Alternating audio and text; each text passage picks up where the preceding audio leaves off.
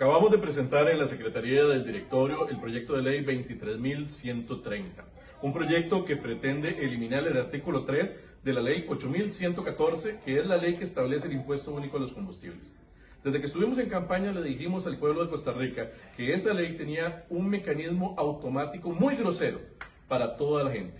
Un mecanismo que actualiza de manera permanente y sistemática ese impuesto que poco a poco se ha venido convirtiendo en una carga muy pesada para la gente. Este es un primer apoyo, esta es, es una primera medida que estamos impulsando para tratar de contener la escalada en el precio de los combustibles.